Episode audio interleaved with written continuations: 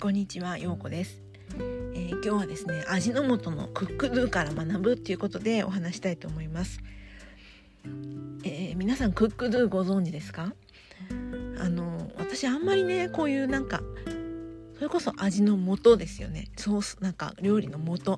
で使ったことなくてで、まあ、頑固にですね家で自分の調味料で何とかするんだと思っていたんですけども、まあ、実家の母がねカレーもあのカレールーを使わないで自分でこうカレー粉から作るようなそういう人だったのでなんか私もそういう風にと思ってたんですけどいや一回ちょっとやってみようかなと思ったらまあなんかお手軽にできるじゃないですか。でまあ中身を見てみてもまあいろいろ入ってはいますけどまあそこまでなんか変なもの入ってないのかなみたいな感じもしたんですよね私としては。まあ見る人が見れば分かんないんですけどまあ、なので今年からですね2023年クックドゥデビューをいたしました。まあ、それで、まあ、うちは主にねあのチンジャオロースなんですよ作ってるのが。でまあ日本の方だったらこのクックドゥ、えー、よくね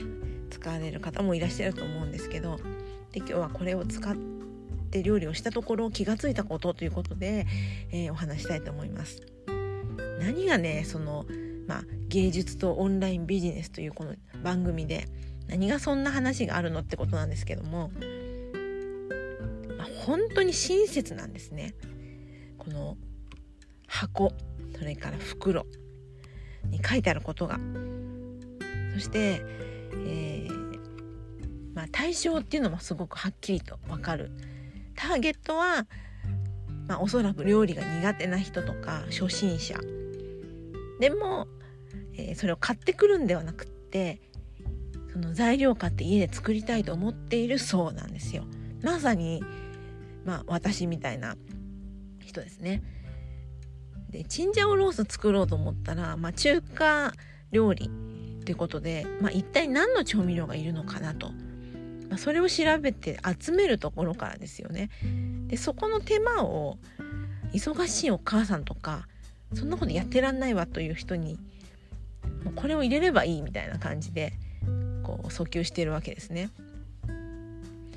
ま、私なんか本当にすごいハマった口なんですけどで、まあ、そのすごく親切だなって思ったのがですね、まあ、袋の開け方なんですけどもこのクックドゥのチンジャオロースって中にソースが1個入ってるだけなんですね。でそれが銀色のパウチになってましてでただピーって開ければいいんじゃないそれを入れればいいじゃないっていうことなんだけどもその袋にね左と右にこう切り口があるんですよ。でちゃんと書いてあって、えー、左から半分開けて右から半分開けると綺麗に開けられますと。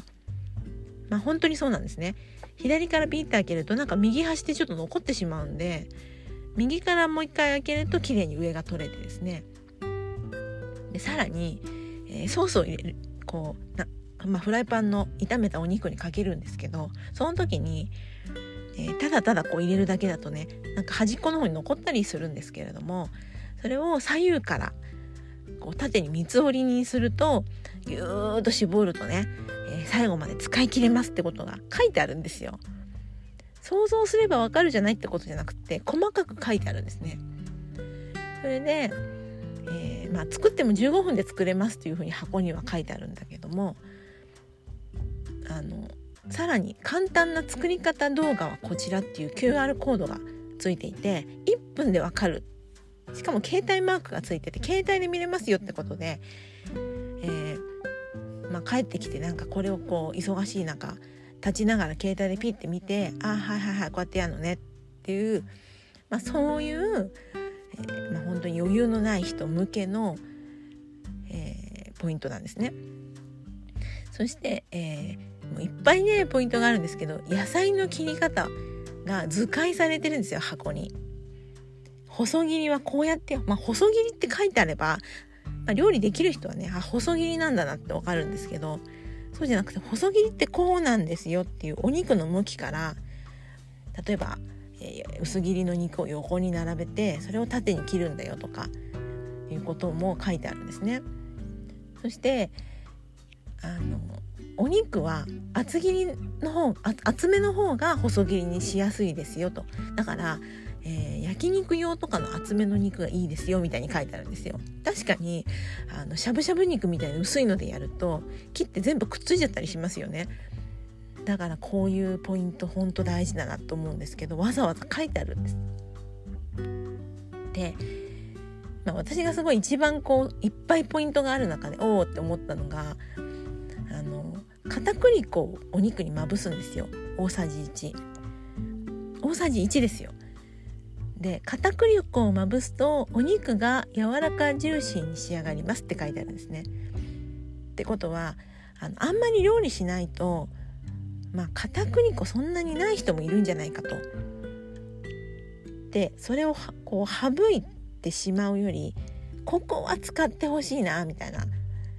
お肉が柔らかくなるから大事なポイントなんだよって書いてあるわけですね。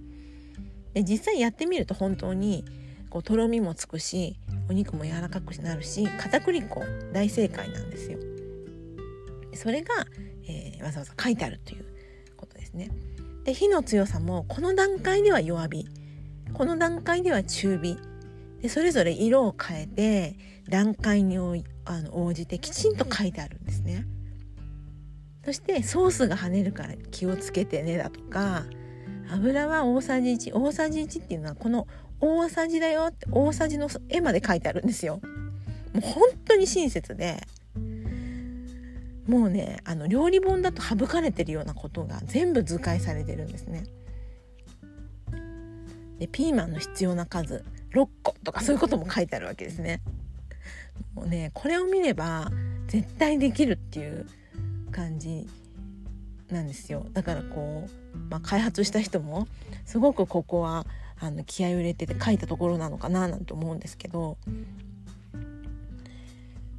でこれがねあのビジネスにどう関係するかって、まあ、皆さんなんか講座で教えたりとか何か自分の商品作りたいなと思ってたりいろんな人いると思うんですけれどその相手のことをどれだけ考えられるか。でよくその自分が対象としている方はどんな人なんですかって聞かれるじゃないですかターゲットとかペルソナとかっていうけれどもうまさにこのクックドゥは最初にも言いましたけど料理が苦手な人とか初心者忙しい人なんですね。でそれにぴったり合ったことをもうバッチリやってるからもう本当にこうあこれ買っとけば便利みたいになるわけですね。だから私たちにそういう起業してなんか副業とかねいろんなことやりたいっていう人も相手を見てまあ結構芸術とかそのアーティストみたいなタイプだと私がこれをやりたいっていうことも多いんですけど私がこれを作りたいっていうのも多いしそれを作品を、えー、展示したり、えー、展覧会に出したりってことももちろんあるんだけれどそれを誰かにってことを考えた時にはその人がどんな人かっていうことをやっぱり考えないといけないですよね。その人が何に悩んでるのか例えばクックドゥだったらなんか料理したいけどわからないっていう人ですよね。だって袋の開け方とか最後まで何で出ないんだろうっていうところをこうしたらいいよって細かく書いてあるわけだからそういうところもね細かく考えるっていう本当大企業はすごいなと思いました。でまあチンジャオロース以外にも使ってみたいななんてちょっと思ってるんですけどあの麻婆茄子とかね、まあ、麻婆豆腐いつも家で作ってるんですけど麻婆茄子の素をもし買ってきたらですねどんな味なんだろうっていうのもすごい気になってて、うんまあ、ちょっとうちの子茄子嫌いなので、えー、そういうのもねちょっと使ってみようかななんて思わず思ってしまうような親切さなんですね。だから私たちもですねその何か提供する時に、まあ、そのぐらい相手のことをしっかり考えていくって本当に大事なんだなっていう一つ大きなあの学びになりましたね。あこういう世の中で生きてると、まあ、なんかいろんなところでアンテナを張っておくとね